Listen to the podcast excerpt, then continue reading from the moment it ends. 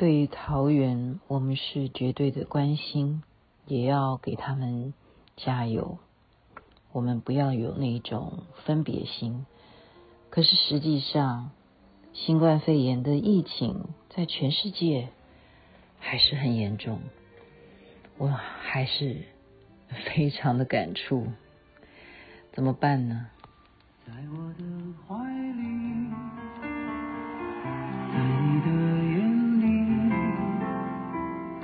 那里春风沉醉，那里绿草如茵，月光把爱恋洒满了湖面，两个人的篝火照亮整个。李健所演唱的《贝加尔湖畔》，它是非常有疗愈效果的。我就是很喜欢听李健的歌。这里是星光夜雨徐雅琪。我刚刚说很感触，为什么呢？因为西雅图的人告诉我说，到目前为止，还是每天都有两千多人，每天呢。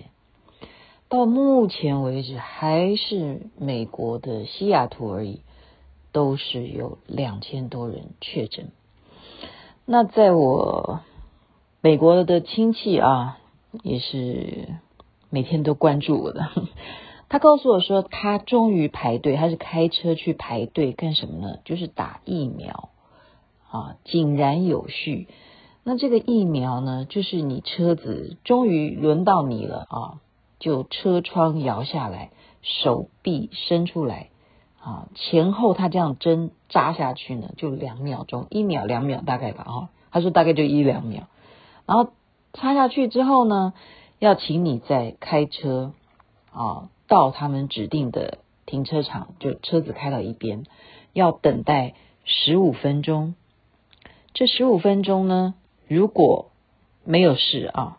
就代表你对这个疫苗是可以适应的，这只是第一剂哦。你再开车回家要等二十八天之后啊，email 或者是怎么样联络你，你等 email 的通知要再去打第二剂。所以美国它发明疫苗，目前在加州它的实行的办法就是排队啊，这样子去打。啊，其实发明疫苗是很多国家现在都在竞赛啊，可以说最早，如果说这个新冠肺炎的来源是中国的话，那么中国他们也是不断的，好像是说有他们新的发明，他们的疫苗呢有成功的案例，所以它已经是在，好像已经是在流通了啊，就流通世界各地。可是美国。呃，他们的疫苗，他们现在新的总统拜登呢，他主张，比方说要在多少时间之内达到一亿剂啊，或怎么样，以这样子的速度来讲，打了第一剂还要等第二剂二十八天，这二十八天的过程也是一种观察期啊，所以那二十八天之后再打第二剂，所以。整个全世界、全球来讲，疫苗的成功的效果，实际上真的要等到好几个月才能看到，到底哪一国的疫苗才是最棒的哦。所以他们也在争吵啊。比方说，呃，中国说我打了美国的哪一家的厂牌的疫苗，结果呃在老人院怎么样，就很多人有状况怎么样？那人家又会说，那你给一些。本来就有病的老人打，那当然这种比率是不能够这样子看的啊啊！不管怎么样，现在美国的规定，目前新的政府的规定就是去美国，你要有三天的核酸的检测是阴性的，你才可以上飞机来美国。我们这个拜登新总统呢，他还最新的规定是什么？就是那些严重疫情的国家，对不起，你就算你是美国人，或者是不是美国人，你要来美国的话，如果你之前在这两周你曾经去过啊，类似像英国，它不是有那个变异的病毒吗？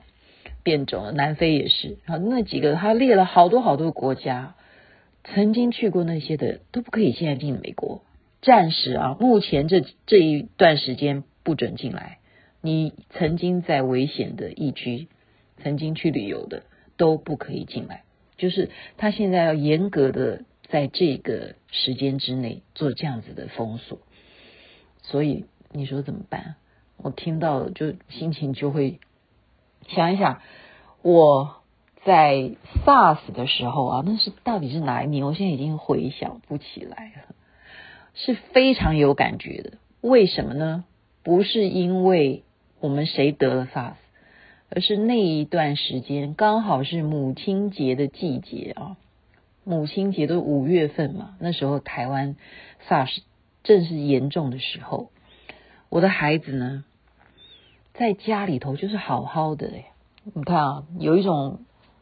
呃，玩具就是旋转，你就踩在上面，它就让扭啊扭啊，你就好像自己在那边扭屁股啊！哈，这这谁发明的玩具？我现在告诉各位，这叫做危险玩具。如果还有这样子的玩具，请家长绝对不要让孩子玩。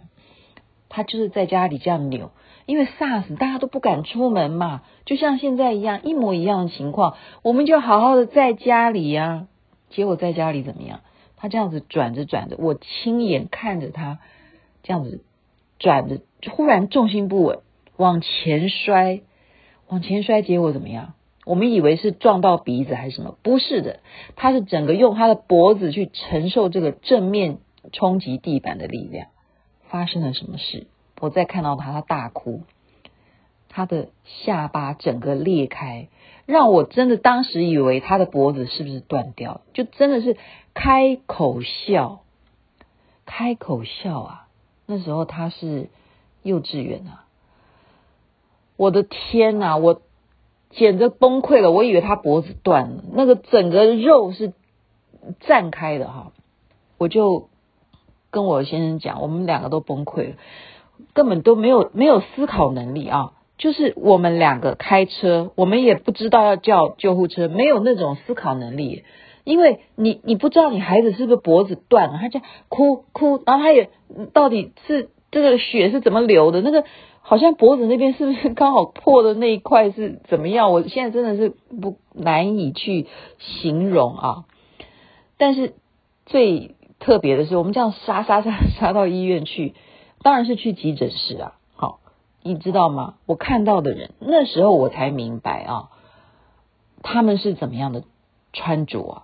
就是所有从急诊室出来看我们的人，就说你的车子怎么就直接开到急诊室门口了？你是谁？你哪位？哈，我常常喜欢讲你哪位。结果我一说我的孩子，然后我发现他们全部来迎接我们的人是什么样？每一个都穿成像太空人一样。我说奇怪，为什么你们会穿成像太空装一样？怎么会有这样的装备啊？那时候 SARS 那时候的媒体的资讯其实没有像我们现在，我们现在可以群组，就是像我现在哦，已经 APP 上架了。我们感谢李建富，我的好同事，他是我的偶像，他也是我的同事。这以后再慢慢说哈。你你我们没有这样子的资讯，我们哪里知道说原来穿成太空衣才是真正的防护？结果我跟我老公两个人怎么样？我们全部没有戴口罩。我们那么样的紧急的状况，谁会晓得要戴个口罩再出门呢？抱着你的孩子直接冲到急诊室。好，然后他们说你没有戴口罩吗？我们说我们没有。我说赶快救我的孩子，然后他们就赶快把他。抬到手术间，好，这样子的情况呢，你就看到每一个人哦，就是很紧急的，然后怎么样？急诊室没有人啊，没有人，急诊室是没有人，但是有的这些医生他们都是穿着太空装。然后我就我我就问嘛，因为那时候有名的哈，有哪一些医院是有 SARS 的病患？那我想说，这个医院我们挑的是没有新闻报道有的，那我就顺口就问一下，我说这家医院应该是没有 SARS 病患嘛？没有人来就医吧？就护士就跟我们讲说，怎么会没有？当然是有啊，有正在治疗的。我说哦，那我也也没有奇怪哈，那时候都没有别的想法了，就是听到说哦有，那怎么办呢？你现在要救你的孩子为第一呀，你管得了说这个医院有没有 SARS 的病患呢？你管不了那些，那时候只有孩子的命才是最重要的。此时呢，就听到你的孩子在手术间啊，他又要打麻药去缝合，在那边惨叫啊，啊，然后你又要想说，他在一个有 SARS 的病毒的医院里头，他也在跟大家一块儿，哦，弥漫着也许哈有病毒的状况之下，在手术中，好，就是一个。紧急的手术要缝合他的下巴，然后有没有感染呢？好，这是一个痛的问题。好，活生生的，他不是给他全身麻醉，就是那个局部的麻醉去缝合他的下巴。然后我没有戴口罩，我先生也没有戴口罩。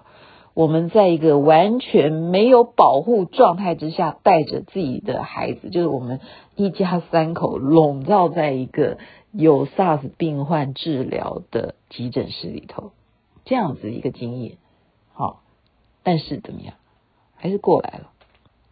所以我说，当年 SARS 和平医院他们被封啊，或者是说我们今天还要争论说这个政策是对还是错什么的。我觉得那都是无谓的，无谓的，就是没有必要的。当真正你的灾难到你的面前的时候，你想得到那么多吗？其实想不到。